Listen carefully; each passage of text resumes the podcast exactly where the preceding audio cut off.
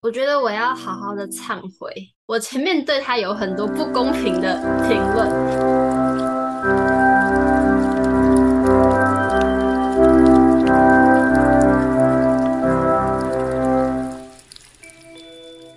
Hello，大家好，欢迎收听日更剧场，我是雨辰。我们这是伊莎朵拉·邓肯的第三集，第一集我们介绍了她跌宕起伏的生平，第二集我们介绍了她身为现代舞之母。得到过的一些评价和一些小事情。那这一集呢，主荣要跟我们分享什么呢？我们来稍微回顾一下他建立学校的一些历程好了。之前有讲过，他六岁的时候就已经自己在家里当起舞蹈老师来，然后教可能附近邻居的小孩跳舞了嘛。所以我觉得这种教学的种子可能一直在他心里就是种下来了。他其实我觉得他一直有想要在美国建立一个舞蹈学校。但是美国那边始终没有真正的接受他，可能他在舞台上表演可以获得很好的评价，但是始终没有人愿意赞助他，因为就像雨辰说的，他始终都以一个我希望有人赞助我来开这间学校的立场出发。觉得他自己会有一点点像是想要复兴古希腊的文明的光彩的那种概念在，所以他就是一直是希望是有人可以赞助他的。但是最后，他好像真的第一所建立起来的学校是在柏林，他在那里建立了他的第一个学校。他很酷哦，他每一次只要在书里面提到他在哪里建立了一个呃工作室或者是建立了学校的时候，他都会说我在哪里铺满了我的蓝蓝色布幕。我就一直很好奇为什么是蓝色的呢？我是很好奇为什么是蓝色的，然后之类，然后他就写这边就可以是我的舞蹈的工作室或者是舞蹈的学校这样子。然后他很喜欢在学校里面摆一些图画跟雕像，我觉得那个就是他的所谓的灵感来源吧。然后他的雕像就会是呈现出呃最活泼、最理想的他心目中的小孩的模样，这样子，或是跳舞的孩童，他不会是摆那种呃可能耶稣 的雕像在那里的。他在报纸上刊登他的舞蹈学校要招收。小朋友，然后他就有收到很多特别的小朋友，然后他的其中一个小朋友是一个男生带着过来的，他的那个男生他相貌堂堂，可是他带来的小朋友非常的安静，没有发出任何声音，然后那个男生就是很急忙的问他愿不愿意接受这个小朋友，最后他接受了，然后那个男生就就离开了，然后后来他们发现那个小朋友其实就是。呃，有一点点生病的，他的生就是他发着高烧，然后有很严重的，他写是扁桃腺炎，所以他就请来了医生，然后医生就跟他说：“你这根本不是学校，是医院，因为这些孩子都有遗传病，你就会发现你必须尽最大的努力才能让他们活下来，这比教导他们跳舞还要更费力。”我觉得这也是其中一个原因，他为什么一直需要去找到人来赞助，或者让观众愿意赞助。这件事情，因为舞蹈学校的开支会比办许多的表演还要大，因为它就是供他们吃住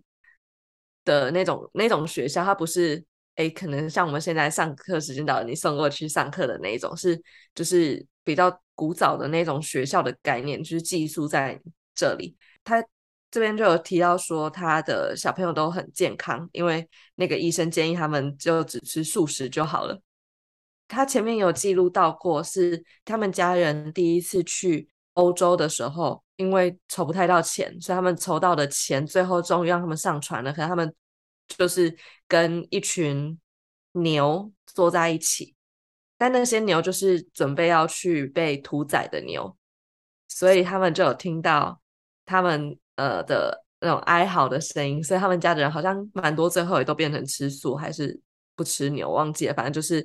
就是也都往个更健康饮食的方向走，这样子。然后后来他还有一所学校是他的那个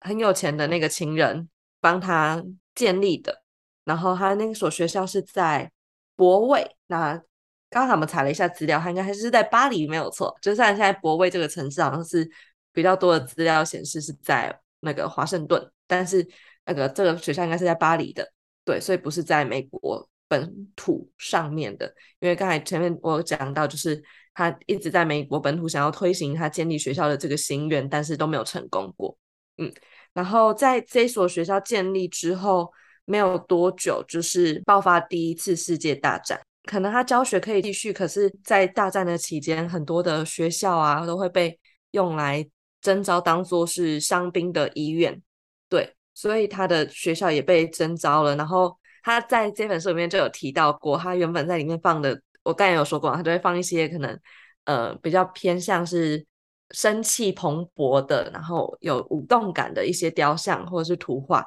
或者是可能是大自然的图画之类的，但那些图像啊，跟跟雕像都被拆除了，然后放上了耶稣的雕像。他就心里就想说，这些病人看到耶稣真的会比较开心吗？我的那些雕像会不会放着对他们其实比较好？我就觉得这个心理也是蛮可爱的，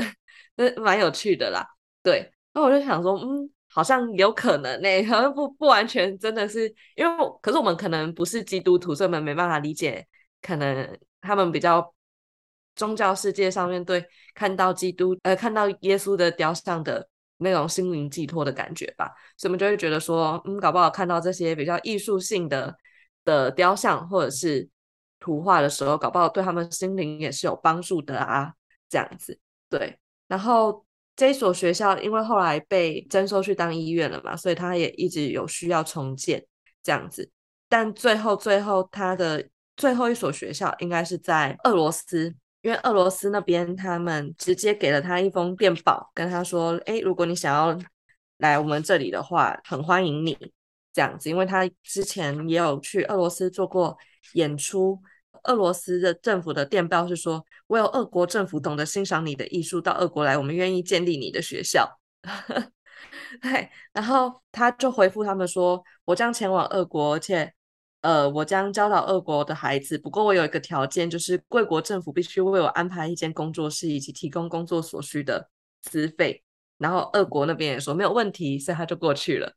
对，然后所以才会有成为共产党的一员的这个新的身份跟新的生活，大概就是他一些舞蹈学校的经历，建立舞蹈学校的经历。对，因为这本书他没有记录到他最后又。都回到法国的的那段日子，他他这本应该他写到一半的时候，他就就过世了，所以他不是非常的完整到他人生的最后最后面，他这边只有写他要往俄国去发展而已。我觉得我要好好的忏悔，我前面对他有很多不公平的评论，但。真正 认识完这个人的故事之后，我就会觉得他真的是一个很慈悲为怀的人呢。因为包括从刚刚讲到，就是跟牛们一起坐车，跟他他到俄国的时候看到那些，他第一个景象是那个丧礼吧，然后那叫什么？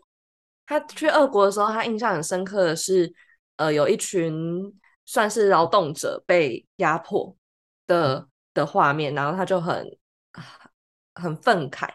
对，他也一直很想要跟他们为伍这样子。就是前一天是血腥星期日受难的死者，嗯、然后沙皇政府命令要在凌晨出兵，以免引起更大的事端，所以他就想要把他所有的能力贡献给这些平民。所以他的舞蹈其实也有很多的悲悯之心在里面。好啦，的确，他毕竟又不是学。什么 EMBA 出来的？我对他太严苛 了一点。但他为了自己心中的自由跟美好，还有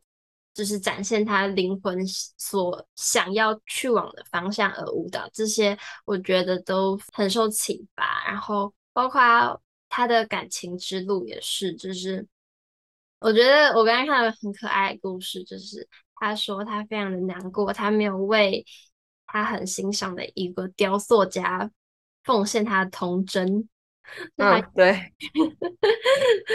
之类的。然后这个里面有讲到那个故事，他就是呃，应该说他那个算是他的第一次吧，然后可能就是被发现，哎，你是第一次，然后他就那个雕塑家就有点说，哦，我不要，我不要犯那，就是你保留你的童真，我不要当那个，就是让你的。第一次被夺走的那个人，然后他自己有一点吓到了，然后所以他最后就就也没有跟他一起这样子，